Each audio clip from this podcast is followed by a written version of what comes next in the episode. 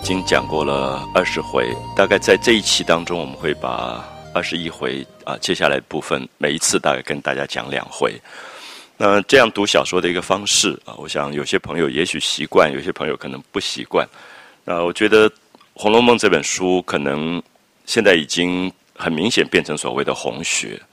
那么当它被命名为红学的时候，其实我们可以看到它可以。从各个不同的角度啊，各个不同的这种视野去看这本书，所以有人专门去探讨考证，有人可能专门对它里面的文字语言去做探讨，有人可能专门写《红楼梦》里面的清代的服装，甚至饮食。那我觉得，任何一个好的书籍啊，我们现在一个一本书籍，它里面包含着非常丰富的一种生活上的史料。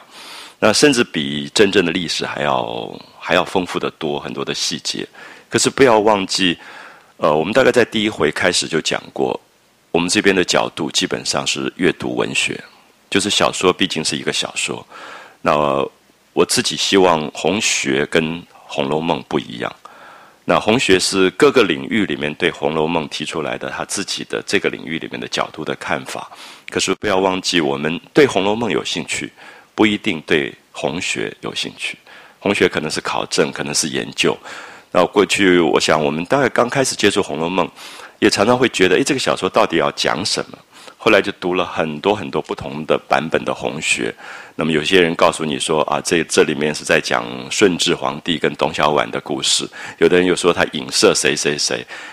呃，最后会发现，其实上了一个搭档，就是。所谓的西方现在文学里面常常提到一个字叫“回到文本”，啊，回到文本，文本本身就是你面前看到的《红楼梦》。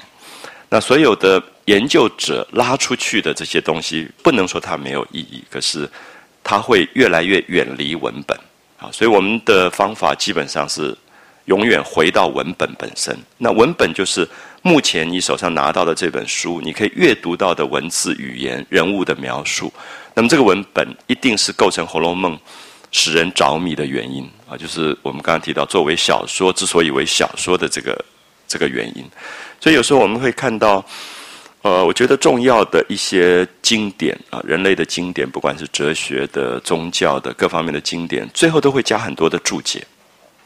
不知道大家有没有印象？有时候你读一个《般若波罗蜜多心经》，本身没有多少字，后面注解一大堆，你到最后一直被引导到去读注解。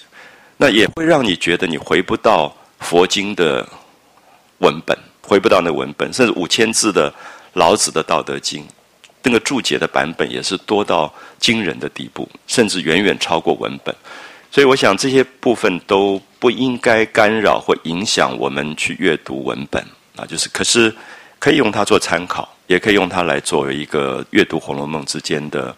某一种某一种帮助，可是文本本身存在的意义跟价值，我想是我们在这个课程里希望大家能够一起来阅读的。因为在文学的写作上，我想我们把《红楼梦》放进西方的文学、东方的文学、古代的文学、现代的文学，它都是最好的一本小说。就是那个作为小说之所以为小说的理由，它太充分了，就是读下去的快乐，而且它不一定要告诉你什么。啊，这个我们前面也略略谈过，就是很多人觉得一本书读完以后，他应该给我一个什么人生的领悟吧？那如果是为了这个读《红楼梦》，我会觉得说，那你就写一个字给他就好，就空嘛，就告诉你就是空。那你不就领悟了吗？那为什么要去读这么大的一部书，最后还要领悟空这件事？所以我觉得会不会觉得文本本身也不只是领悟的问题？就是这个人对于生活里面这么多的执着，这么多的眷恋啊，这么多的放不掉的爱，这个描绘，最后告诉你领悟可能是空，可是这个眷恋到底是什么？这个不舍到底是什么？这个他一生当中所接触过的女性，对他来说有这么多的记忆，他想点点滴滴的把它记录下来的那个心思是什么？我觉得那是《红楼梦》着迷的东西，所以我觉得。《红楼梦》一定有它的文本啊，也就是我觉得，《红楼梦》其实对那个人生的爱非常的深。一个人对人生的爱不这么深的时候，不会这么仔细去描写一件衣服，描写一盘菜怎么做出来的。我觉得那里面是对生活本身的爱，对那个人生本身的爱。这个是一个本质。那么这个本质之所以到最后会幻灭，或者说会领悟是空，繁华若梦，那是后来的事。我觉得他再活一次，说不定他还是这样去描写这个衣服，描写这这盘菜。我觉得那个对生活的爱一定构成作为小说家的第一要件。啊，所以如果大家读法国很有名的，常常拿来跟《红楼梦》比较的这个普鲁斯特的《往事追忆录》。你会觉得里面也是如此，就是那个对生活的细节的爱，就是他生活过，他对他所有吃过的东西，他住过的房子的那个描述，我们会发现，相对于这些作者，好像我们对生活没有那么没有那么认真过。我说的认真，我们常常讲的认真，说啊，做人很规矩啊，这个叫做认真。可是不是，是说那一盘菜，会不会觉得他在整个的制作的过程里有这么多的心血，这么多的心思在里面？这个作者会去描述他，可是我们常常是匆匆带过。就如果我们去看一下自己写的作文，就觉得细节没有《红楼梦》那么多。对于一件衣服的描绘，对一盘菜的描绘，而那个东西没有什么道理可言，是为什么要这样去写一盘菜？为什么要这样去写一件衣服？我觉得是，我认为文本之所以迷人的地方。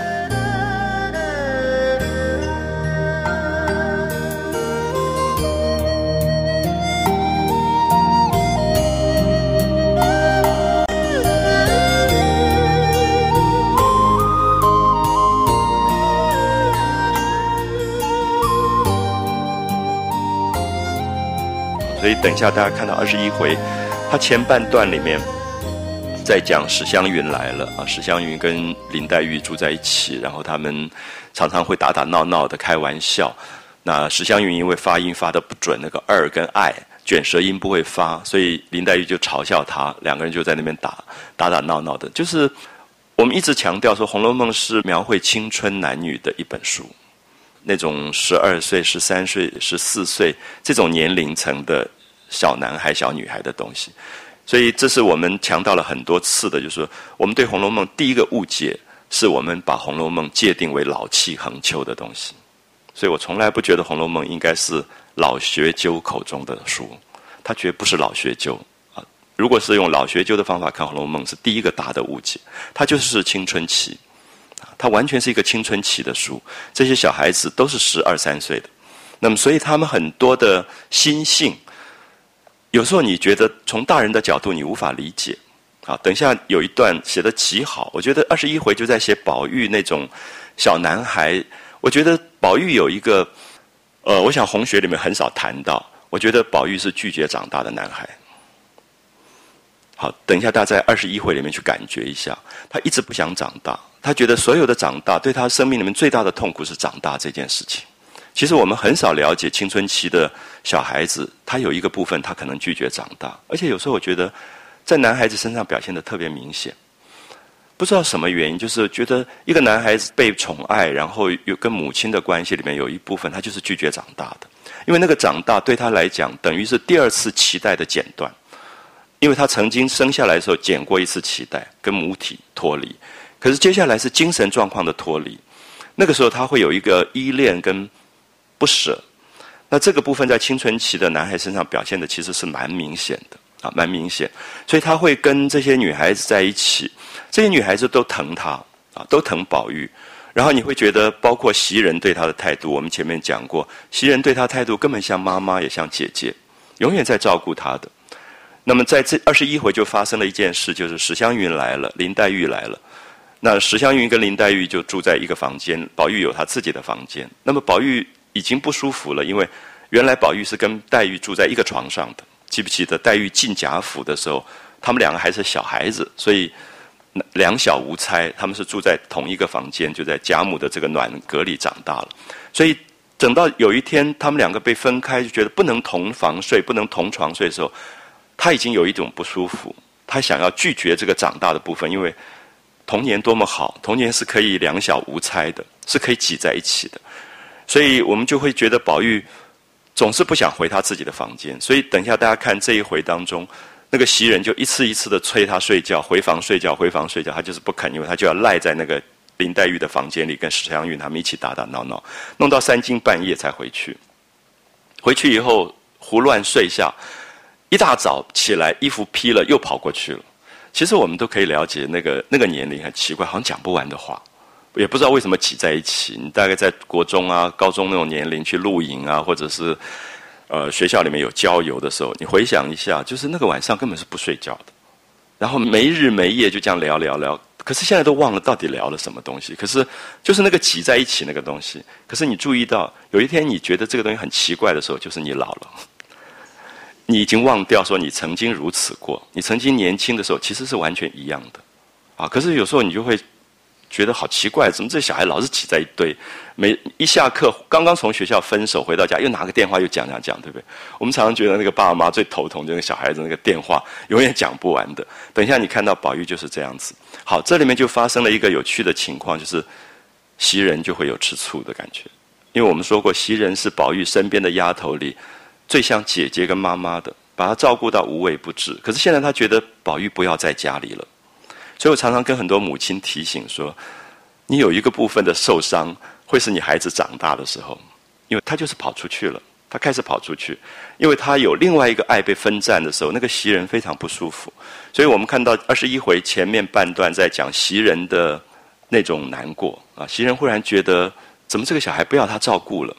然后宝玉就跑到黛玉的房间，然后黛玉跟湘云还在睡觉，还没醒过来，然后他就在旁边看着他们，然后就等他们醒过来。那醒过来以后，黛玉说：“你先出去，因为他们要换衣服。”那宝玉就出去了，然后他们就起来，然后开始女孩子化妆、梳洗、洗脸。洗完脸以后，那个史湘云的丫头翠缕。翠缕就要把那个史湘云洗完脸的水要倒掉，宝玉说不要倒，我就就这个水来洗。他的借口是说不要浪费水了，也不要另外费事了。可是你完全看不出来，作者在这里精彩的地方是说他眷恋是那个体温，他眷恋那个水里面湘云洗过的那个水。其实我们从心理学上看到这一段真是动人，就是那个小孩子拒绝长大的过程里，他觉得是他的玩伴，所以他就在那个水里面洗，然后。翠缕给他拿了香皂给他，好，我们读到《红楼梦》，这是他了不起的地方。我们都不知道清朝人用不用肥皂的，我们也不知道他们刷不刷牙的。可是只有在小说里你会看到他们是用肥皂的，因为其实这个东西是外来的舶来品。啊，台语的这个上母语，现在很多人认为它是葡萄牙语或荷兰语转过来，法文是 savon 这个字，就是其实我们原来并没有这个字的，没有这个字，它是外来的舶来品。所以清朝的贵族家里面。也有进口的香皂，那宝玉就不要。他说这个水里面已经够用了，意思说刚才史湘云洗脸时用过香皂，那个肥皂的水就在水里，所以他就要用那个来洗脸。那这些部分如果你不细看的时候，你会发现你完全不知道这本书为什么这么迷人。就是作为一个小说来讲，他写人性，写那个孩子对于同伴的那种身体的，其实我觉得这一段里面完全在讲触觉。嗅觉、触觉，他就是要感觉他同伴的存在。那你如果不理解的时候，你觉得这一段到底在干嘛？考政学看不到这一段，啊，看不到这一段。所以这是为什么我一直希望说，如果真的爱《红楼梦》，其实应该尊重它作为小说的这个部分，啊，作为小说对人物的描写、心性的描写这一部分。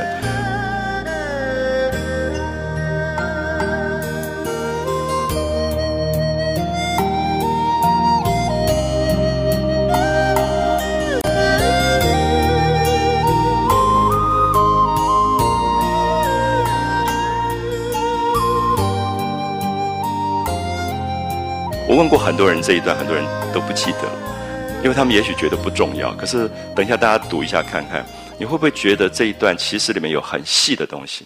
好，接着这个洗完脸了，洗完脸以后，宝玉就拜托史湘云说：“你帮我梳头，帮我梳头。”这样子，史湘云说：“我不会梳。”那宝玉就说：“你以前不是都帮我梳吗？”好，你注意这个对话，就是因为小的时候在一起，两个小男孩、小女孩就常常拿拿着。我们小时候办家家酒就是这样子，就是我帮你梳头，怎么玩？其实我们的身体常常是同伴的玩具，啊，就在童年的时候，你你玩我，我玩你，这样玩来玩去，那个头发可以玩半天。所以宝玉其实一直在眷恋童年，眷恋那个两小无猜的年龄，他就央求说：“这个呃，史湘云说，好妹妹，你帮我。”梳头，那史湘云觉得已经有点大了啊，十三岁、十四岁刚刚要发育了，所以有一点男女之间的界限了。所以石祥云说：“我不会了。”这样说我已经忘了怎么输了。那宝玉就一直拜托他说：“你以前都记得，你一定记得，你再想想看怎么帮我梳。”说：“我今天又不出门，不带冠啊，带冠的话头发梳法不一样。”他说：“我今天就在家里，你只要梳几个小辫子就可以了。”那个宝玉磨起人来说，你很难拒绝他，他就一直央求央求。你看到这些部分，每个人都会有不同的反应。我相信，比如说贾政，他的爸爸看到就觉得男孩没出息，怎么会这个样子？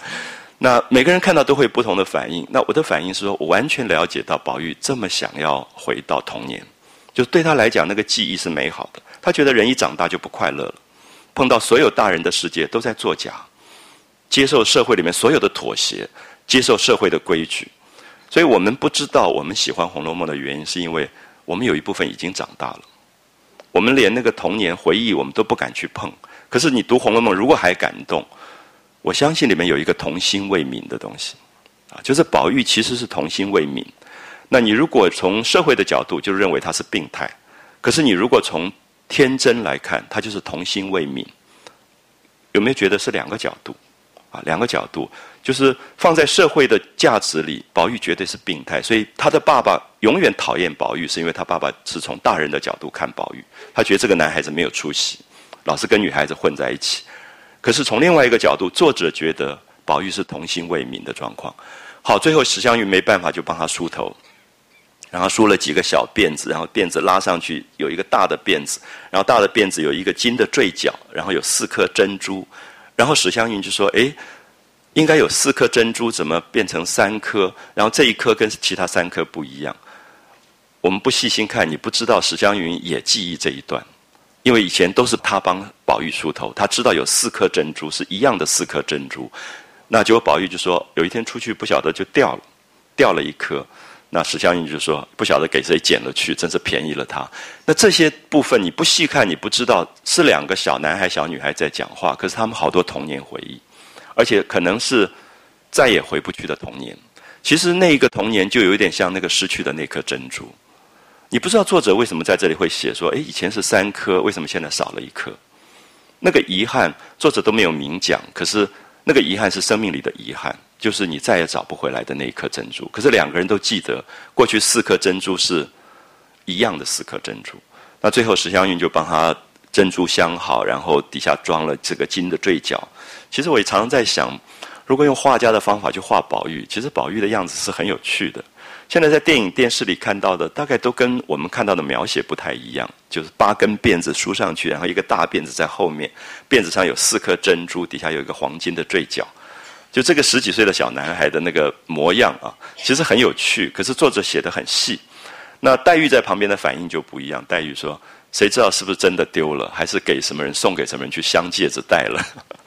黛玉永远有一种吃醋，就说这家伙在外面整天从来不老实过的。所以你可以看到，这是作者了不起的地方，就是每一个人物都有他的个性，没有好坏的问题。就永远黛玉就是这种反应，史湘云不会有这个心思啊，因为史湘云就像男孩子大拉拉的，什么事一下就忘了的。那黛玉就是很细心，因为她所有的心思都在于说宝玉够不够专心。所以宝玉掉了一颗珍珠，她的反应就说。哪里是真的掉了？随便送给人家去戴戒指去了。好，这个时候你可以看到那种反应的有趣。好，到这里我们就可以看到这一段的描写所呈现出来的，其实不是这个生活的细节，而是借这个生活细节谈到了宝玉对他自己两小无猜的那个童年，无论如何舍不得离开的那个痛苦。那这个时候你会觉得这个小说里的那个哀伤，就是他不要长大，他就是拒绝长大。他觉得整个大人的世界对他来讲，这个作者写这本书的时候自己已经是大人了。可是你会觉得他还是在拒绝大人。他觉得大人世界是一个这么伪装的世界，这么作假的世界，这么违反自己内心真实世界的一种东西。可是我们，我们如果都是大人，我们知道无可奈何，我必须要长大。那么在几岁的时候，我开始学习着跟用大人的语言在交谈啊，就像我们读《小王子》那本小说时候的感叹。就是你失去了很多很天真烂漫的东西，然后你慢慢日复一日，你也觉得那是合理的。有一天，你也用这样的方法去教训你的孩子跟你的你的学生，是因为你觉得我已经过来了，所以你们也要长大。那其实整个长大，如果都是一个痛苦的话，那为什么不在文学里面保留一个东西，是觉得这个不长大可以得到一点点尊重啊？即使它是一个悲剧，宝玉其实是一个不长大的悲剧。他一直到最后，我们看到补写的《红楼梦》里面，宝玉披着大红猩猩毡，跪在下雪的雪地里，跟他父亲磕了三个头，然后出家了。那么意思是说，我不配做你的儿子，因为我长不大，我不可能去做官、考试、科举。你给我的那个重责大任，我没有办法承担。其实我自己在读《红楼梦》的时候，宝玉一直给我的感动是说，我们有一个部分都曾经抗拒过这个东西，就是那个。父亲加给你的那个所谓家国的那种所谓天下兴亡为己任那个东西，到底是什么？他为什么要这么沉重，要去背负它？而为什么他不能够很率性的去活他自己生命里面要的那个东西？所以这个时候去看宝玉的时候，我们就会有了比较多的试点，比较多的试点。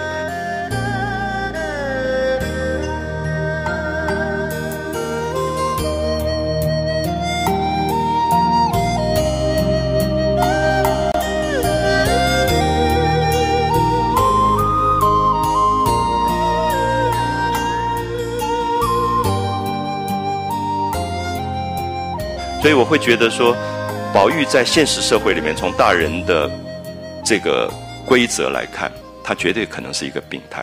等一下你可以看到史湘云帮他梳头的时候，他就在镜子里面，他就看到，因为史湘云用的是他的化妆台，上面有很多女孩子用的化妆品。好，宝玉眼睛就盯盯的看到一个东西了，大家知道一定是胭脂。就宝玉有一个很奇怪的怪癖，他喜欢吃女人拿来化妆的胭脂。我们知道胭脂是一种植物性的东西，现在画画国画也用的，它是一种植物性的啊有机的一种东西，是一种草。那么捣碎了以后过滤，然后剩下来的那个红色，那么可以拿来涂在嘴唇上，就是胭脂。那它有香味的，所以宝玉从小就常常爬着。化妆台上就偷吃这个东西，这个时候其实有时候想到说，一个小孩子小时候，比如说对妈妈的化妆很感兴趣，会妈妈不在的时候，忽然拿着妈妈的口红在那边涂的时候，其实很类似。可是问题是说，你对这样的行为，你如果用一个病态的角度去看他，跟另外一个角度可能是截然不同的。那所以宝玉的这个部分被他爸爸打过很多次，因为贾政认为儿子真丢脸，怎么会做这么丢脸的事？因为在贾政的世界里，觉得这简直是病态。怎么吃那个女人的那个化妆用的胭脂？可是他从小一个很奇怪的习性，他养成，他就在那边看，然后他就想用手去拿这个胭脂。可他又在镜子里看到史湘云在后面，很怕史湘云看到，正在那边犹豫的时候，史湘云看到，史湘云就啪打了一下他的手，然后就跟他说：“你这个不长进的毛病到现在还没有改。”因为大家都知道，他为了这个毛病被他爸爸打打过很多次，可是他为什么改不掉？好，我们会发现一个孩子在成长过程里，其实有一些你大人不可知的，我们叫做癖。这个癖好是怪癖，是你觉得用直接的翻译说是病态的东西，可是它又是他生命里面别人无法了解的记忆。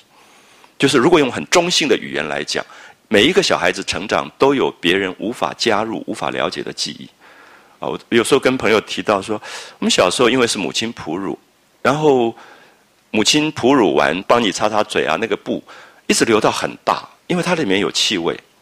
然后很奇怪，就是说，等到有一天大人都会笑你说：“你看这小孩好奇怪，一定要抓着那个布才睡得着觉。”那然后你就觉得，哎，这是一个怪癖，你很害怕，你就不敢抓那个布。可是你知道，抓到那个布真的就是睡得很安稳，因为现在心理学讲得很清楚，因为那个布上面有母亲的身体的气味在上面，所以他觉得母亲在旁边，他很安全。如果这个东西断然把它切断的时候，他忽然就会陷入到一个不安的一个状态。那当然，我们现在借助于心理学对孩子的成长有了很多很多的了解。可是过去如果说你不了解的时候，你就觉得哎，这是一个怪癖。可是现在发现，很多母亲哺乳的孩子其实都有这个记忆，就是他对母亲身体的那个很深的记忆，因为他吃完奶以后趴在身上他就睡着了，他觉得那个身体是最安全的。他是借触觉、体温跟气味在记忆。不是靠视觉，好，所以这些部分我们在看到在《红楼梦》里面，其实如果用心理学去分析，它是一个了不起的小说，因为它在谈很多非常值得我们今天拿来做心理分析的东西。就是为什么宝玉要这一盆洗脸水？湘云洗过的洗脸水？为什么宝玉要去吃那个胭脂？这些记忆，如果你不用太过预设立场的怪癖去看待它，它很可能就提供了一个非常惊人的人生经验，而且在今天现代心理学里面，反而是最丰富的个案。啊，所以我们看到弗洛伊德分析，呃，希腊神话、希腊史诗对于伊底帕斯王的这个恋母情节的问题做分析，我觉得好可惜，弗洛伊德没有看《红楼梦》。他看《红楼梦》，他可以在这里面找到多少惊人的心理分析。可是为什么我们不能对《红楼梦》做心理分析？因为我们大人太多了。心理分析必须要回到天真，他才能做心理分析。所谓我的意思是说，如果你作为大人已经刻意故意的忘掉你的童年跟你成长的记忆的时候，你就觉得那个心理是不存在，而且你会理所当然、振振有词指责说那个是怪癖，因为你已经忘掉。我们那样长大了，所以从二十一回、二十二回、二十三回，大家可以看到这几回当中都在讲宝玉的青少年的怪癖。二十三回会讲到他偷看禁书，他有一天很无聊，他就找他的那个书童明烟说：“帮我找些什么好玩的东西。”就明烟就把外面一大堆黄色小说带进来给他看，什么《武则天外传》啊、《杨贵妃外传》啊这些东西。可是我们都以为我们的孩子不看禁书的。可是我们的孩子都在看禁书，我跟很多父母说，不要问你的孩子他在网络上看什么，他也不会告诉你的。那他有他的一个世界，可是你知道他在发育之后，他怎么可能不去接触？他怎么会没有好奇？如果没有好奇，才叫怪癖。可是常常父母会觉得他好奇是怪癖。我常常说你们弄错了，他如果没有好奇，他才是怪癖。他是自然的。可是这里面就是说，大人自己那个阶段忘掉了。啊，可能比如说我在大学教书的时候，我会指责一个孩子说：“你怎么看这个 A 片？”我忘掉说：“哎，我那个年龄跑到书店去偷看《查泰莱夫人情人》，然后看得眼红心跳。”所以你自己忘掉了，忘掉了你自己成长里面的某些阶段啊。所以我想，《红楼梦》的了不起是它真实。他觉得人之所以为人的原因，必须要被找到，而不是用伪装的方法去出现。如果伪装，这本小说不会好看啊，不会好看。这是为什么？我刚刚提到说。《红楼梦》刚好是跟老学究相对立的东西，可是今天也许有时候不幸，它刚好掉到老学究的手中，他被老学究在解读，所以《红楼梦》失去了它最动人的部分。它绝对是一本叛逆的书，它是一本颠覆的书。啊，我们可以看到，今天对于这个青春期里面所有的描绘，包括我们前面已经看到的这些在学堂里面他们小孩子之间性的游戏。我们现在小说里的描绘都没有这么真实，啊，所以他提供的人生经验是让我感动的。就在那么封建跟保守的时代当中，他可以这么大胆的去呈现一个真实人生的面貌，那个才是一个救赎。只有真实才可能是救赎，伪装不可能是救赎啊！所以我们常常会发现，在现实里教育里面，所有的八股的教育为什么会没有用？所谓的八股，是因为它经过伪装了。经过伪装，这个教育绝对不会发生作用。它只有真实的时候，它会动人，啊，它会动人。所以我们可以看到，如果是懂得使用现代心理学的方式去跟更年轻的一代接触，就会想办法使自己重新回到那年龄的阶段，去跟这个人对话，他才开始有一个基础，啊，才开始有一个教育的一个起跑点开始。可是我相信，在我们生存的环境里，这个部分。需要努力的大概很多啊，这是我觉得《红楼梦》我一直很大的愿望，我是希望它能够变成一个救赎，在我们的教育里变成一个救赎，因为我们真正可以看到这群孩子的他们的生活的方式。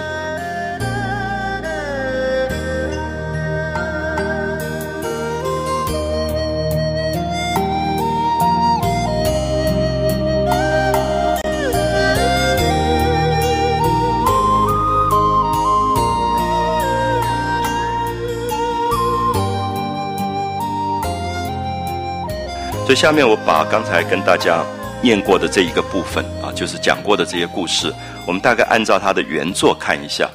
那么我在念原作的时候，特别希望大家注意，就是这个作者在文字使用上的精准啊，精准，尤其有时候他用动词用的精准，往往就一个字刚好就对了，那种文字的精准。而且你会发现，它跟它跟我们现在很多现代小说不一样。现代小说讲究意识流，常常里面对心理描述一大堆。有没有发现《红楼梦》没有心理描述？他一直在走外部事件，所以很容易读下去。可是他也使你容易忽略他的心理描述，就是他就是在描述宝玉跟翠缕说：“哎，翠缕不要把那个水倒掉，我就用它洗了吧。”然后翠缕给他香皂，他说：“不要香皂，这水里面香皂浸够了。”他其实在写心理，可是他完全不用我们现在啰啰嗦嗦心理分析的方法在写。可是粗心的读者会看不出来，会看不到这个东西。就它完全是以事件在走，所以它很好阅读。可是其实心理空间也容易被忽略掉。啊，所以很多人说啊，《红楼梦》没有描写心理空间。那我说那是看你自己心理够不够敏感了。你如果心理不敏感，你觉得它没有心理空间，可是它全部都是心理空间。可是它不用现代小说的心理分析的方法去写，啊，只是如此而已。好，所以我们接到第二十回的结尾啊，就是史湘云跟林黛玉两个在打打闹闹的，就林黛玉就追这个史湘云。那史湘云是那种很像男孩子的女孩子，跑得又快又健康，林黛玉弱不禁风，所以林黛玉有点追不上，所以就写到这一段啊，就是史湘云跑了出来，怕林黛玉赶上。注意《红楼梦》的句子都很短，对不对？都没有长的句子，短短的，所以你记忆上它有一点像我们今天大众传播里讲的新闻体，因为短的句子很容易被记忆。可是我觉得《红楼梦》它又本身又是充满了文学性，所以他了不起的是说，我自己在写小说里，我会觉得我佩服《红楼梦》，就是他可以把句子写到这么精简，可是里面心理的问题全部都照顾到，这是真的是困难的啊！因为我们现在发现现代小说那个句子长的不得了，有时候。两三行都不分句点，啊，然后你读起来就很困难，真的就觉得非常难度很高。那可是《红楼梦》，你注意一下，它就是事件事件啊。史湘云跑了出来，怕林黛玉赶上。你注意它的节奏感，它都是短句型的。然后宝玉在后忙说：“仔细半叠了。”好，宝玉关心的是谁？宝玉还是关心林黛玉。他觉得林黛玉这么身体这么差，弱不禁风，你怎么去追一个？这个短跑健将史湘云，他就说：“你小心绊到了，小心摔了跤啊！”就在后面，他还是关心那个林黛玉，哪里就赶上了。他就跟林黛玉提醒说：“你哪里赶得上他？他那么壮。”可是注意，句子都是短的啊。可是这个短句子当中，已经透露出宝玉在这个打打闹闹当中，他还是心疼黛玉。他整个心思就是其实是在关心黛玉的。好，林黛玉赶到门前，被宝玉插手在门框上拦住啊，就是挡在那边。宝玉就把史湘云跟林黛玉隔开了。其实我们看到这里面有动作、有画面、有三个人的空间关系。可作者用这么短的句子，都在交代这些东西。有时候你会发现一个场景讲半天，有时候讲不清楚。可他就用宝玉插手在门框上拦住了。很明显，宝玉站在门口，两个手挡在门上，一个在门内，一个在门外。所以林黛玉就打不到那个史湘云。就是宝玉扮演了一个有一点。楚河汉界的角色有点劝和，就说你们不要再闹了，这样，然后劝着说饶他这一招吧。好，你注意这个话还是跟林黛玉讲，就是你饶了史湘云吧，因为史湘云她故意笑这个这个林黛玉，啊，饶她这一招吧。那林黛玉就扳着手，啊，这个也我们小时候太熟了，就是你打架的时候你总是要扳那个对方的手。那宝玉的手放在门上，他就扳这个宝玉的手要冲进去打这个史湘云，林黛玉就扳着手说。我要饶过云儿，再不活着。《红楼梦》大家以后可以看啊，你把一个句子、一个对话抽出来，你完全知道这个话是谁讲的。就是我今天饶了史湘云，我饶了云儿，我再也不要活了。林黛玉所有的话我们讲过，林黛玉有毁灭个性，她的话都是绝对的，所以她最常讲的话就是“我不活了，死了”之类的东西，就是“宁为玉碎，不为瓦全”这种话，宝钗很少讲。啊，宝钗很少讲这种话，她觉得哪有那么不得了，要不活了这样。那史湘云也不会讲，史湘云也是很大气豪迈的女孩子，所以你看到语言本身有个性。所以这里面我们的意思说，我觉得好的小说家其实是一个佛菩萨，他其实是化身千百种人了。就是他已经，你不知道曹雪芹是什么个性，他写林黛玉就是林黛玉，写宝钗就是宝钗，就是。我后来觉得，在教育里面，最好的教育者其实是佛菩萨的心肠，就是你没有自我，你面前有一个人，你就跟他一样，其实是最好的教育。可是这个作者就是这个样子，他写到黛玉，他黛玉的语言就出来，我再不活了啊，那种绝对的东西就跑出来了。好，我们看到湘云看到宝玉拦住门啊，觉得有宝玉在那边撑腰了，料黛玉不能出来啊，黛玉就没有办法赶过来打他，就立住脚，笑道，就站在那边笑着说：“好姐姐，饶我这一遭吧。”啊，就求饶。那刚好宝钗来了，那宝钗就在湘云后面也笑着说：“我劝你们两个，看宝兄弟的份上，丢开手吧。啊，你们不要再闹了。这样好，宝钗永远没有立场，宝钗永远不表现她的立场，不是说没有立场，她不表现她的立场，她永远让你觉得她圆融的不得了。那也在劝。好，你可以看到黛玉的反应。黛玉说：“我不依，你们都是一气的。”好，黛玉。毁灭个性，黛玉有一个部分绝对的孤独，她觉得世界上只剩下她一个人了。然后她当然最害怕的是宝玉也跟别人在一边。然后现在她觉得史湘云、宝钗、宝玉都是一国的，我是孤独的。好，这个又是黛玉的个性，就是黛玉永远就是孤独个性，因为她是一个孤儿。那么那个孤儿的个性在她身上，永远好像在提醒他自己潜意识里面，他会被遗弃。啊，说我不来了，说你们都是一气的啊，我不依你们，你们都是一气，都戏弄我不成这样子。好，宝玉就劝说，谁敢戏弄你？你不打去他，他焉敢说你啊？宝玉有时候比较公正，就是其实这个事情在二十回结尾，大家记得都是林黛玉自己先去闹那个史湘云，等到史湘云去笑他的时候，他又又生气了。就是黛玉的个性里面有她的那个很特殊的孤僻跟很小心眼的那些那些部分。那宝玉就劝他说：“谁敢戏弄你？你不打去他，他哪里敢说你啊？”四人难解难分的时候，有人来请吃饭，就往前边来了。好，你可以看到，有没有注意到我们前面有讲过《红楼梦》所有的章回的分节，基本上二十一回的开始一定是二十回的结尾，所以在这里结束了二十回。所以二十回好像结束，其实没有结束。二十回的结尾是在这里结束，在二十一回结束。所以这个 pattern 这个模式，我想大家应该已经抓到了。就是我们已经讲到了很多次。如果看《红楼梦》看多了，你会发现所有前面一回的结尾会在后面用大概几行做一个了结，然后再讲别的事。所以就要去吃饭了，那么吃饭也不能再闹了，所以他们就一起到贾母那边，所以这个事情就过去了，啊，就过去了，所以就。不再提这件事。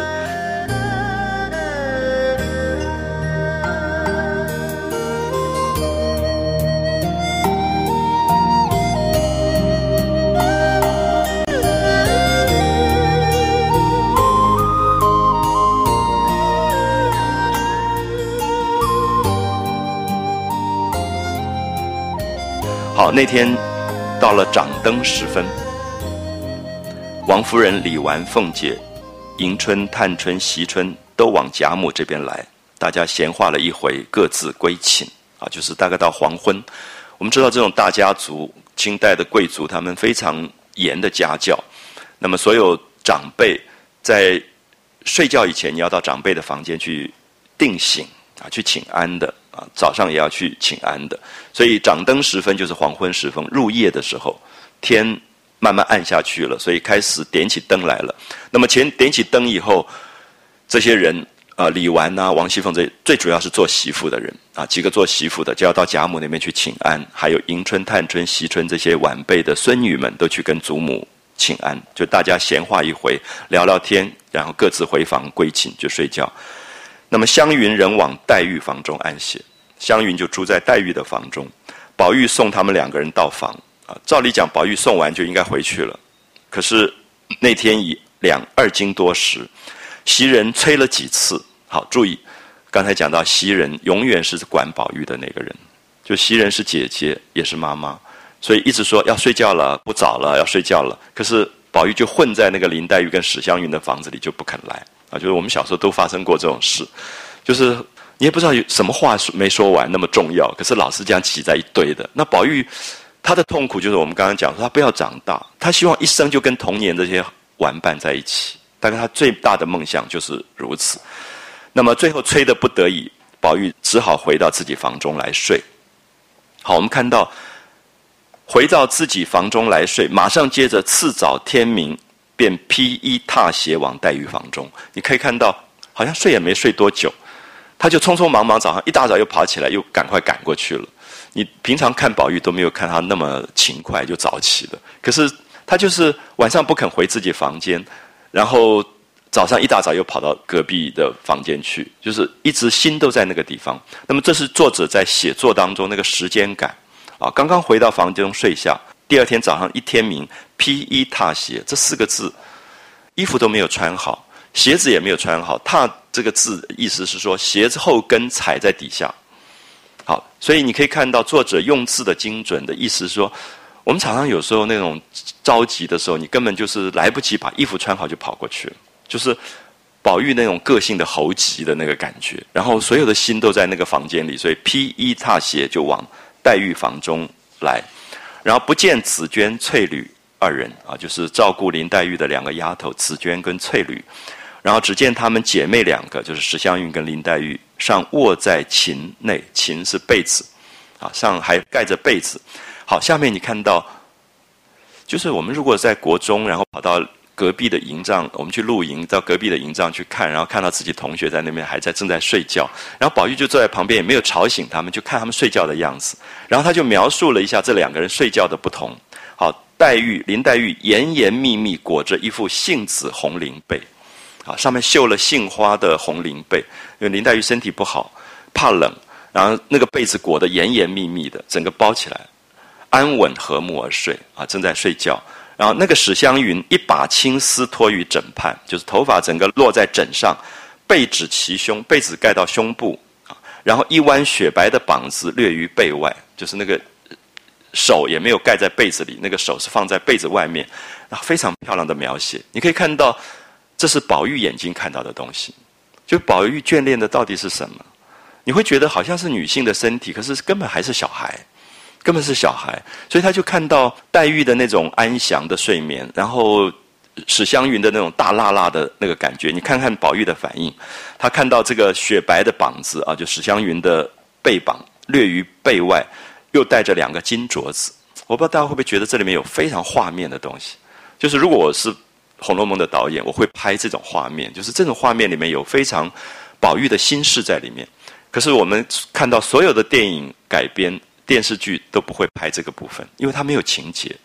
可是这个是心理描绘，就是宝玉在那里赶过去，看到他们还没有起来的时候，平常男孩子看不到的东西，宝玉看到了。因为过去其实男孩女孩之间的界限很严的，你也不可能随随便便跑到一个女孩子大家闺秀的卧房里面去了。可是因为他们一起长大，他们真的是两小无猜的关系，宝玉才直接跑进去了，他才看到了看到了这样的情景。可是你注意到，宝玉看到这个情景。也没有性的反应，不是男孩子的那个男人的那种性欲或者情欲的反应。相反的，他其实觉得很美，觉得就是一个天真。所以我觉得这一回大家注意，等一下我们讲完这一段，下面会讲另外一个男人，就是贾琏。你就会发现他完全是情欲的描绘，所以他也对比出来，宝玉其实正在发育，正在长大，不是没有情欲，可是他好像更眷恋的是他青春里面的那个单纯。那种没有那么明显的性别差距的人跟人之间的一个单纯，所以你可以看到这一段的描绘完全像一个画面一样。然后宝玉见了就叹一口气啊，宝玉就叹了一口气，说睡觉还是不老实。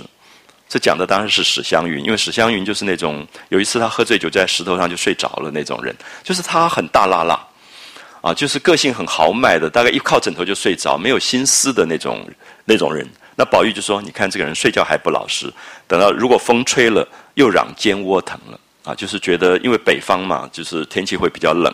那如果没有盖好那个肩膀，大概女孩子睡觉都是穿一个裹肚，在古代，所以有点像我们现在背心那样子，后面也是空的，就是前面有一个护肚子的、护住胸腹的一个裹肚。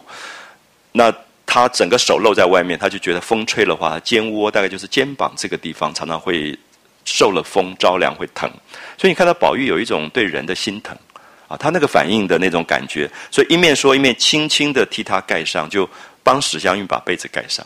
会不会觉得那个十三四岁的男孩子做的动作里面有一种非常有趣的东西？就是他跟那个男人对女人的爱其实是不一样的，就是小孩子，可是有细心在。宝玉非常的细心。就是他对身边的人这些地方的体贴啊，我们用到“体贴”这两个字，就是真的是身体的，对身体上那种温暖跟照顾的感觉。那当然也是我们一直在讲说，如果你了解“体贴”这两个字，它不是语言，它也不是教训，它更不是八股的教训，它其实就是身体的体谅。啊，我们常常不知道说，你对一个人最大的爱，可能是你拍拍他肩膀，抱一抱他肩膀，其实是体谅跟体贴。那它比语言都有用。可是我们现在常常忽略这个。可是宝玉身上很多这种东西，他觉得是触觉的、身体的。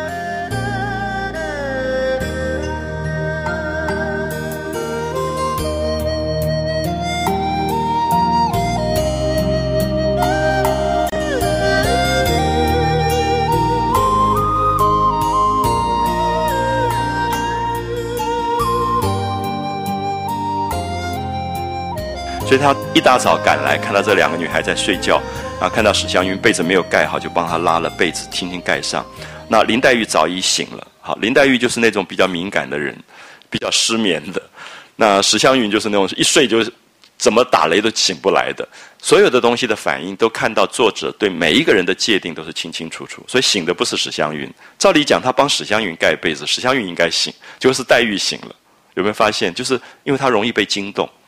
所以这里面全部都有个性，就是你在写小说的时候，你要让你的人物不要前后不一致，它必须是统一的啊。所以惊醒的就是呃林黛玉，那觉得有人就猜着定是宝玉。有没有发现写的极好？觉得有人眼睛还没有张开吧？啊，就是觉得有人在动，所以眼睛没有张开就猜着是宝玉。你看这两句都是在讲眼睛没有张开时候的感觉。如果张开眼睛，当然就知道是宝玉了啊！所以觉得有人，就猜着定是宝玉啊。两个人的默契到这种程度，就是知道就是宝玉，绝对是这个家伙又跑来了，就是着急的不得了，就跑来，就翻身一看，果中其料。所以注意这四个句子里面，它有先后秩序的啊，所以是从触觉、嗅觉，然后再到视觉的。所以翻身一看到了第三句才是看。他才看，果然是宝玉，而且只是证明他的感觉是对的，这样可以了解吗？就细看这四句，啊，就是觉得有人，那么心里面猜着一定是宝玉，所以翻身一看，果然是宝玉。好，所以注意这四个先后秩序，就作者的短句子中间的心情，就是黛玉的心情，啊，他也要证明他是不是对这个人敏感，因为我们知道这两个人有很多默契。那个感情默契到这种程度的时候，他常常就要证明说，是不是真的就是宝玉？果然就是宝玉啊！翻身一看，果中其料。说到这早晚就跑来过来做什么啊？他就骂他了，说这么早你跑来干嘛？这样，宝玉就笑着说：“这天还早呢，你起来瞧瞧。”那就意思说哪里还早，你还不赶快起来？那黛玉就说：“你先出去，让我们起来。”啊，那这个时候等于是一个礼教了，就是你是男孩子，你出去我们要换衣服了，因为睡觉的时候穿着裹肚的，那总要穿起正式的衣服。他就说：“你你先出去，让我们起来。”宝玉听了就转身到外边去。那黛玉起来也把湘云叫，你们发现湘云还没醒来，然后黛玉要叫醒他，他们讲了半天的话，他还没醒来，所以那个是好命的人，就是呼呼大睡的那种那种个性啊，就是。黛玉就把湘云叫醒来，两个人都穿了衣服，那宝玉又又进来了。进来以后就坐在镜台旁边，只见紫鹃、雪雁进来服侍梳洗啊，就是以前这些丫头，主人早上起来了就要服侍他们洗脸啊、刷牙，然后打扮一下。两个人都穿了衣服以后，宝玉进来啊，啊看他们梳洗。那湘云洗了面，注意下面这一段，就是我刚刚叙述的这一段，湘云洗了脸。那翠缕洗完脸以后，翠缕就拿残水要泼，啊，注意那个语言的漂亮。残水就是洗过脸以后的剩下的那个水，残水要泼。宝玉就说：“站着，我趁势洗了就完了。”就说你不要倒了，我就用这个水洗了就好了。那省得又过去费事。好，所以这件事就变成等一下袭人难过的地方，因为袭人在家里好好弄了一盆水要给他洗脸，就宝玉在那边已经洗过了。所以你会发现，常常做姐姐跟母亲照顾弟弟跟儿子的那个痛苦，到最后就说，因为那个爱被分散。啊，宝玉现在是要在湘云这边洗了脸，所以等一下你会觉得袭人觉得怅然若失，因为他生命里面所有的意义都是等着帮宝玉洗脸，就宝玉在别的地方洗了脸啊，省得又过去费事了。说着。便走过来，弯着腰洗了两把。你看，连坐都没有坐下来，就在那边弯着腰，就在那个水里面洗。所以他其实，我觉得这里面我一直没有看到任何一个红学谈到这个东西，这里面有多么不可思议的对童年的眷恋，就是那个圣水到底是什么？对他来讲，香云刚刚洗过脸的那个水，里面有香云身上的气味，有香云的体温在里面。他眷恋的到底是什么？你如果不从心理学，你完全不了解这一段到底在讲什么东西。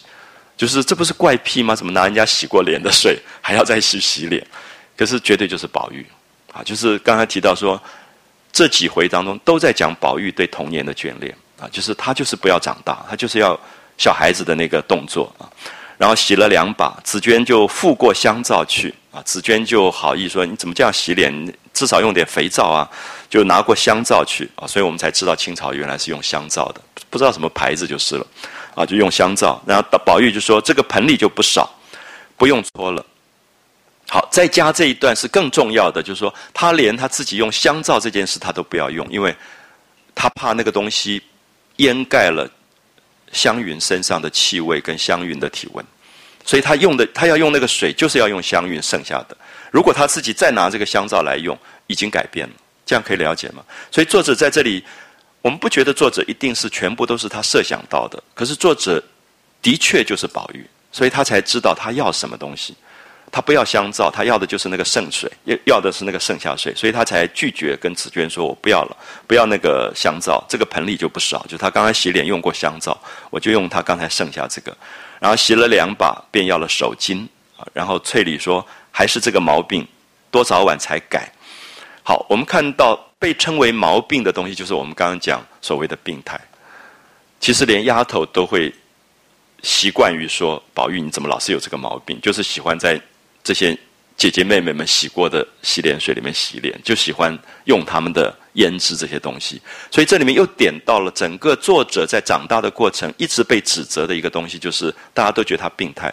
有一个东西是大人的社会不接受的，可是他始终改不了，改不了就是怪癖啊。而改不了，我刚才提到说他是怪癖，他也是一个成长里无法忘掉的记忆。可是如果我们从心理学上去理解这个无法忘掉的记忆到底是什么？恐怕就有更大一点的宽容啊，所以我相信，其实每一个人成长里都有所谓的记忆，那么也就形成他作为大人的世界里面，可能个人的一些别人无法理解的癖好。可这个东西不从比较宽容的心理学上面去理解的话，可能都会变成人跟人之间沟通的某些障碍。其实到明朝的时候，提出很多这一类的观点，就是晚明。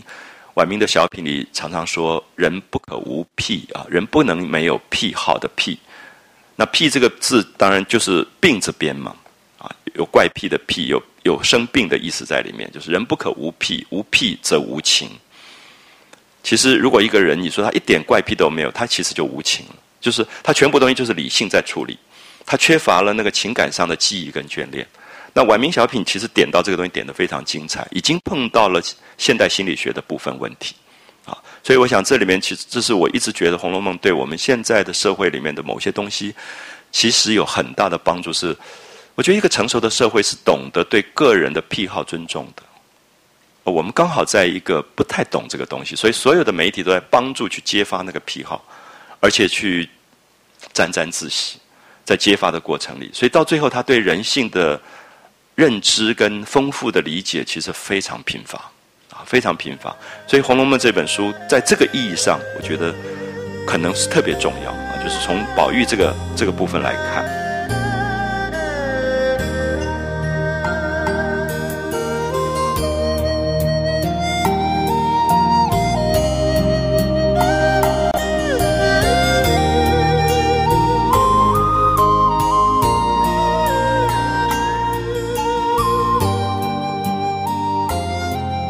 说还是这个毛病，多早晚才改？宝玉也不理啊。宝玉了不起，就是他最后不理了。说你们都说毛病，都说怪癖，我不理你们。那忙忙的要过青盐擦了牙。好，我们看到刷牙的啊，清朝人也刷牙，可是是用青盐来刷牙啊，用青盐刷了牙，漱了口，完毕。所以大概清朝的历史里，从来看不到一个关于早上盥洗的记录，可是《红楼梦》里面有。啊，就是这些贵族家庭他们盥洗的这些过程。那所以我不晓得，有时候我在想，如果我们写一篇作文，写我们早上起来的所有的细节，它可能是一个好的文学。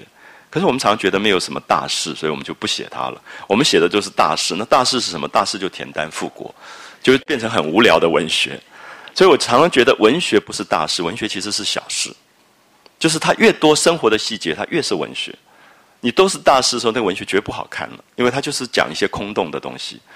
所以试试看，如果大家真的喜欢作文什么，你就不妨说坐下来说：“哎，宝玉这样洗脸，这样刷牙，我早上怎么洗脸，怎么刷牙？”你就开始去做细节描绘，它就会是好文学。就是他留下了人生最真实的很多细节记录。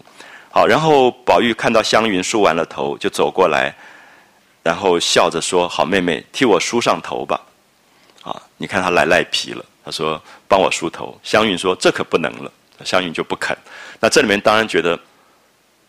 男孩女孩中间是有界限的。那你有你的丫头，丫头可以帮你梳头，你干嘛找我梳头？那宝玉说：“好妹妹，你先时怎么替我梳了呢？”好，注意，先时，你以前怎么帮我梳？所以是不是拒绝长大？就是以前多好，我们那样子在一起天真烂漫、两小无猜，怎么以前你可以帮我梳呢？那湘云说：“如今我忘了。”他也不好意思说：“我们现在长大了，我们不可以这样子，没有男女之别。”可他就是故意说。如今我忘了，我现在忘了，不知道怎么输了。那宝玉就说：“横竖我不出门啊，我今天又不出去，又不戴冠子、勒子啊，冠子头上的金冠，勒子是抹额，就是额头这边双龙抢珠的抹额。前面我们都形容过，宝玉出来的那个打扮啊，绝对比现在那个小孩子要炫的更多的。那不过打几根散辫子就完了，就是你不就帮我打几根辫子就好了。说着又千妹妹万妹妹的央告，宝玉赖起皮来啊。”你很难拒绝他的，可是他的可爱心疼也是在那里。就是，其实那个也就是小孩子，就是我们会觉得我们大概到某一个部分，我们也对小孩的部分有眷恋，童年有眷恋。可是被逼着逼着，最后你变成大人以后，你就央求一次两次就算了。可宝玉可以一千次、一万次，就好妹妹，好妹妹，你帮我梳这样赖皮。就他其实也就是他对童年的眷恋比我们都深，然后摸不过去，湘云最后只好拂过他的头来。我很喜欢“拂”这个字啊。你可以看到那个湘云把他头扶过来的那个感觉，你忽然觉得宝玉就是一个乖顺的小孩了。可是他就是要这个感觉，他就觉得人跟人之间这么自然不是很好，不是礼教而是真情啊，就是你礼教不会把人家头扶过来的，可是真情他就会扶过头来。所以作者在这里用的动词“扶过头来”，你会觉得那个时候有一种体温，对不对？有一种触觉的快乐。可是有时候你想说，哎，我多久没有扶人家的头？那你在长大的过程，你会发现这些身体的动作，你根本越来越不可能发生了啊！扶过头来，可是身体里面会有遗憾，就是小时候那个跟同伴挤在一堆玩闹，都是身体。我们从来没有想到，身体有一天会觉得好大的遗憾，因为在长大的过程，他的身体变成礼教以后，很多的感觉会没有，会消失啊！所以他扶过头来，一一梳密，梳子密子。蜜是比梳子更细的齿的这种东西是刮头的。以前乡下人有一种蜜子，是说因为头发上容易长头虱，蜜子可以把头虱刮下来的。梳子的齿比较宽，密子比较细啊。我们现在有时候都不分了，他把又梳又密。然后我们看到他把它梳完密完以后，在家不戴冠啊，不戴帽子，并不总角啊，总角并不把头发梳起来，就是。弄成一个髻的样子，只将四围的短发，就四边的短发编成小辫子，然后把所有的小辫子拉上去到顶心，到头顶，然后总归了总，就变成一根大辫子，然后红桃结住，红桃是红的丝带，啊，红的丝带，所以你可以看到这种细节的描绘。那下次大家到美法院又可以写一篇作文了，就是其实我们会发现，以后我们很可能对我们今天生活根本没有任何记录。可是你所有的细节，所以文学跟绘画都不是大道理，其实都是小细节。你越小细节，你越能够留下来，因为你没有想到隔了五年、十年，我们不知道以前的东西是什么样子了。啊，现在其实我们五年、十年很多东西我们已经不知道了。可是如果有文学在写那个细节，我们就会有很大的感动。啊，所以文学是留下很多细节的记忆。所以我常常会觉得，政治跟文学变得很冲突，就是。我记得我小时候老是看《田丹复国》，然后现在没有一个内容记得，因为它没有细节，它没有任何细节的描述，所以你会觉得那个政策跟政治，结果使你的生活里没有很多小小细密的这个观察。可是《红楼梦》它的时代一定也有政治，可是你有没有看它一句话没有提到政治？它全是生活，全是人的生活。那么这些人的生活才能够在几百年当中，让你一读再读，觉得这么有趣味啊！所以光是这个梳头发这一段，又变成了你觉得哇，读起来好有趣味。我们从来不知道清朝人这样梳头发啊，这些辫子怎么梳，然后用红丝带绑住，然后从发顶到辫梢啊，从发顶就是头辫子的这个末梢的地方，头顶到辫梢一路四颗珍珠，下面有金坠角，一个黄金的坠角，就是让辫子可以。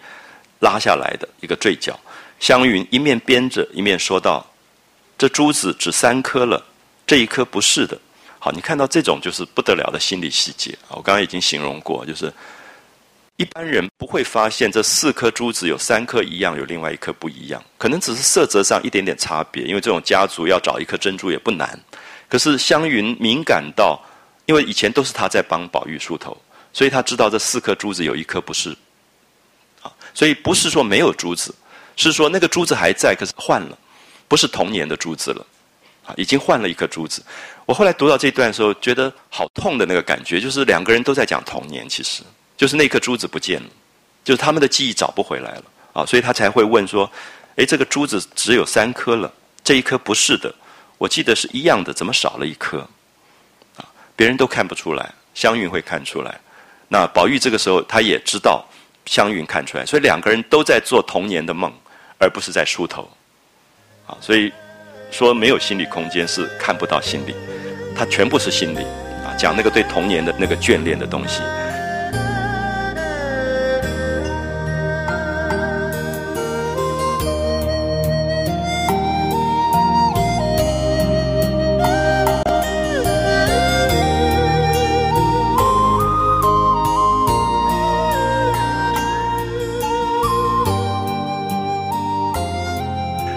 宝玉说丢了一颗，湘云说必定是外头去掉了下来啊。湘云很容易相信人家的话，就说啊一定在外面就掉了，那不妨被人捡了去，倒便宜了他啊。就谁捡了这个珠子，倒真是好运气。好，黛玉在旁边灌手，就正在洗手，就冷笑说，也不知道是真的丢了，也不知道是给了什么人镶什么带去了。好，这是。典型的黛玉的反应，就黛玉常常不相信，说哪里那么容易就掉了，说没有送给什么人，因为宝玉常常就身上东西就被人家拿走，又送给人家。说黛玉很多的疑心，啊，很多的不安全感，很多的她特别爱那个人的时候，她觉得那个人她要一直证明，她要一直证明的东西。那湘云不是，所以你看到短短一段对话，两个人个性全部出来，啊，两个人选全全不出来。所以我刚才一直提到说，这个作者到底是谁？他怎么可能一下变黛玉，一下变湘云，一下变宝玉？他一直在变。那那个变是说，因为你的生命丰富，所以你对人性这么了解以后，你才可能观察到这些东西。所以刚才讲说，有一个作文是写你早上起来刷牙，有一个作文是写你在美容院的细节，还有一个作文是回去以后把你的儿子、丈夫开始做语言的对话。你会发现说，如果你真的到一个程度，作文可以写好的时候，你的语言会变。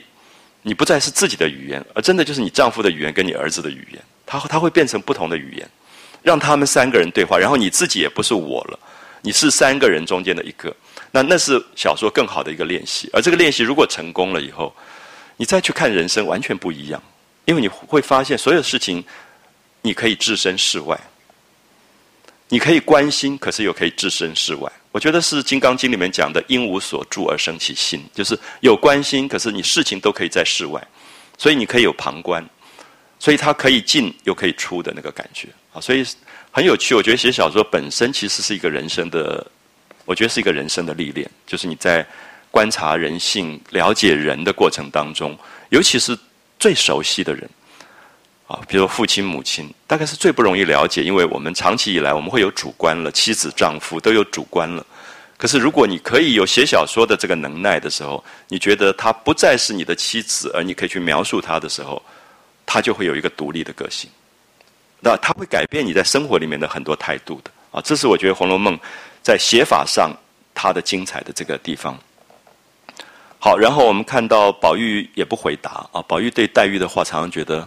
不必理会，反正他就是这样的一个个性，他就没有回答。然后镜台两边都是妆令等物啊，因为是林黛玉史湘云用的镜台，是女孩子的化妆台，两边都是妆化妆的啊、打扮的东西、妆令等物，他顺手就拿起来赏玩。记得吗？这一段会不会想到贾宝玉才一岁的时候抓周？就是摆了一大堆东西，他爸爸摆了一大堆笔墨纸砚做官的东西在他的面前，他就不拿，拿远远远远的东西，全部是女人化妆品。就是宝玉的生命里面注定了一个东西，就是他非常爱那个女人的化妆品，他就拿起来赏玩了啊。那又是别人认为毛病的那个东西，因为他觉得那个人很好玩，他就在玩。可是，在大人的世界，觉得这是没有出息的。一个男孩子怎么可以去玩女人的化妆品啊？可是这些部分都在讲。好像从他的抓周才一岁开始的那个东西，其实变成他性格里的一个注定。他也没有办法了解说为什么他是这样子。他顺手拿起来赏玩，不觉又顺手掂了胭脂，意欲要往口边送啊，就是想要吃一下那个胭脂，尝那个胭脂的那个甜香的那个味道。又怕史湘云说啊，所以你看到他是不是他身上有小孩部分跟大人的部分？他也知道这个东西，大家都说是毛病，要改了。不可以再这个样子，可是他又忍不住，所以去拿是什么？是情不自禁，可是又停在那个地方，没有放到口中去，是因为怕史湘云讲他，所以他其实已经在矛盾。就是你注意一下，我们面对的一个成长的孩子，他有多大的挣扎在这种时候，所以你你没有教训他的时候，那个挣扎已经存在，你应该要多观察的，就是说他的挣扎其实他自己已经在发生。你们还没有讲话，还没有指责他，他其实已经觉得，哎，我到底应该这样做还是不应该这样做？他已经有这样的感觉了。好，我们看到正在犹豫间，湘云果然在身后看见，然后一手就抓着他的辫子，然后伸手啪一下，这也典型的史湘云的动作，就啪的一下就从把宝玉手中的胭脂给打下来，然后就说这不长进的毛病，多早晚才改。那其实我们读到这里，我们看到一个早上。才刚刚开始，宝玉已经两次被认为不长进，啊，一次用那个洗脸，就别人认为你这个毛病什么时候才改？现在又是一次，所以你可以看到人在成长的过程里，他忘不掉的记忆变成毛病以后，变成他自己一直要承受的那个伤害。就在现实世界里，他一直要承受这个伤害。所以我们在指责这样的孩子成长的过程里，我们不太知道他心里受到的创伤跟压力是多大的。到最后，他很可能其实是反弹，啊，他甚至会变成反弹，因为你们觉得我是永远改不了的毛病，我我真的也就改不掉。其实我们忘记，有时候指责刚好是一个提醒，不断提醒他这件事情，然后他也真的就变成再也忘不掉。好，所以这里面其实是非常复杂的一个因果的关系啊。所以你看到，连史湘云都说你这个不长进的毛病多早才改过来，一语未了，只见袭人进来。好，下面的主戏出现了。你看那个袭人，所有一天心思都在宝玉身上的，他也吃不下饭，也不知道要做什么。他因为宝玉不在家，宝玉整天在，所以袭人大概忍忍忍忍不住了，又跑过来了。就袭人进来，看见这般光景，什么光景？就是知道宝玉已经梳过头，已经洗过脸。那个袭人的难过啊，我常我常常给很多妈妈讲这一段。我跟他们说，孩子有一天梳头洗脸的，绝对不是你，是别人。那你必须要早一点知道。可是那个母亲的怅然若失是非常要应该被了解。就袭人这个时候非常痛苦，因为他所有生命里面的爱都在宝玉身上，他生命的重心都在宝玉身上。我们知道，所有的重心在一个人身上，这个人一离开，你就会垮掉，你会倒的。所以我们看到《红楼梦》，其实常常让我们看到每一个人跟人之间因果跟宿命的这种关系。有时候你会觉得，如果你爱的支点多一点，你还比较容易平衡；可是爱的支点只有一个的时候，非常受伤。所以这一段其实有没有发现，二十一回的回目是在讲袭人，袭人的痛苦。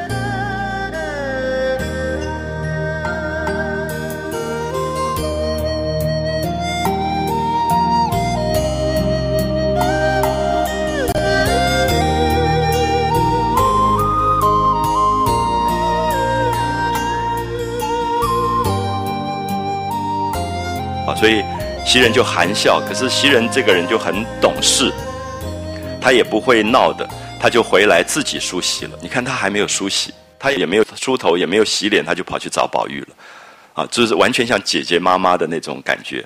然后见宝钗走来了，好，你可以看到宝钗跟袭人一直被认为在《红楼梦》里面是两个个性很像的人，就是很识大体，然后所有的喜怒哀乐不形于色。可是两个人其实也都有心机，两个的心事也不讲出来。那这个时候袭人觉得宝玉被抢夺了，其实宝钗也有这个感觉，啊，宝钗也觉得黛玉跟宝玉的部分，宝钗是无法加入的。啊怎么样都无法加入，所以他也有一个怅然若失，所以宝钗就会来找袭人，然后两个人一拍即合，啊，因为两个人都是落寞者，啊，都是落寞者，所以你可以看到有时候那个母亲 club 那种，然后到要讲的东西其实都一样，有时候你会参加那个读书会，跟他们讲一个故事，你就会觉得，哎，他们讲讲讲，还是讲他们那个孩子，非常有趣的那个那个过程，所以我觉得其实《红楼梦》其实是帮助你。开始懂得人了，好，袭人就忽见宝钗走来，就问宝兄弟哪里去了？啊，刚好问到心事上，对不对？就问说，哎，宝玉怎么不在家里？袭人就含笑说，宝兄弟哪里还有在家的功夫？有没有发现很多妈妈的口中常常出现这句话？啊，他哪里会在家里？我我妈妈有一阵子每天讲的话都是这样子，她哪里会在家里？我回家她就说，啊，我捡到了。你会发现青春期很奇怪，整天不知道为什么老是往外跑，啊，老是往外跑的那个感觉。所以这些部分你可以看到，宝钗跟袭人他们就开始对话了啊。所以他说：“宝兄弟哪里还有在家的功夫？”宝钗听说，心中明白，然后又听袭人叹口气说：“姐妹们和气也有个分寸礼节，没有黑家白日闹的。”啊，这个也很像妈妈的话，对不对？说好是好，哪里有整天挤在一堆的，白天晚上都不分开，这样挤在一堆的啊，白日黑夜都挤在一堆。可是。白日黑天挤在一堆，就是童年跟青少年才会做到的事情，啊，就整天就挤在一堆的。那平人怎么劝都是耳旁风，啊，怎么劝都没有用。那宝钗听了，心中暗忖，就心里面暗暗的思考，说：别看错了这个丫头，听说话倒有些事件。宝钗其实在讲她自己的心事，因为她不希望宝玉跟黛玉那么亲，所以她觉得现在都长大，应该有一点男女的界限。可是你可以看到，为什么宝玉不喜欢宝钗？因为宝玉拒绝长大，可是宝钗是要长大的，啊，宝钗是要长大，所以黛玉是可以跟宝玉一起不长大的，可是宝钗是要长大，所以这三个人其实你最后发现，宝玉怎么样子都不可能是会喜欢宝钗，在补的《红楼梦》里面，宝钗最后嫁给了宝玉，可是真是情边情内总无缘。后来的诗里面讲的，因为这个人根本就是一个陌生人。然后宝玉也从来没有跟他分享过心事，所以作为妻子，其实宝钗是寂寞的不得了的，因为她只有那个名分，她永远没有黛玉的那个那个亲啊，那个亲的东西。所以我们看到宝钗就在炕上坐下，然后慢慢闲言中套问他年纪、家乡等语，留神观察他的言语质量，深可敬爱。那宝玉来了，宝钗才走了，啊，宝钗才走了。那么下面这一段就是。这个袭人要发脾气啊！袭人发脾气，那宝玉就问袭人：“呃，怎么宝姐姐跟你说的这么热闹？一看我来就跑了。”然后袭人就不理他。袭人很少这样，因为袭人很少闹情绪。可是我们看到宝玉问他一声不答，再问的时候，袭人就说：“你问我吗？我哪里知道你们的缘故？”好，这就是闹脾气了。那宝玉就觉得。这有点怪，然后看他脸上的气色非往日可比，就笑着说：“怎么动了真气了？”说：“你真的生气了。”那袭人冷笑说：“我哪里敢动气？